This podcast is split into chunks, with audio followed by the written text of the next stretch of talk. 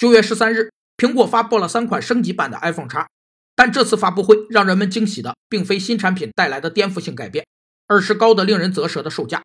一路涨价的结果就是 iPhone 销量几乎没有变化，但苹果的营收却大幅增长了百分之二十。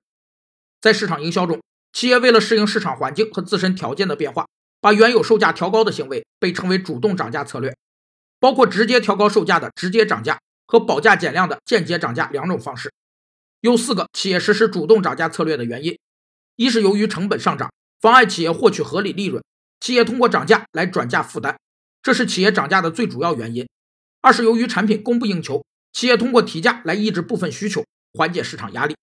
三是企业通过改进产品的质量、性能、结构来提高市场竞争力；四是以产品的高价位来显示其高品位。虽然苹果手机越来越贵，但刚需和土豪们依然趋之若鹜。这点从销售数据上就可见一斑。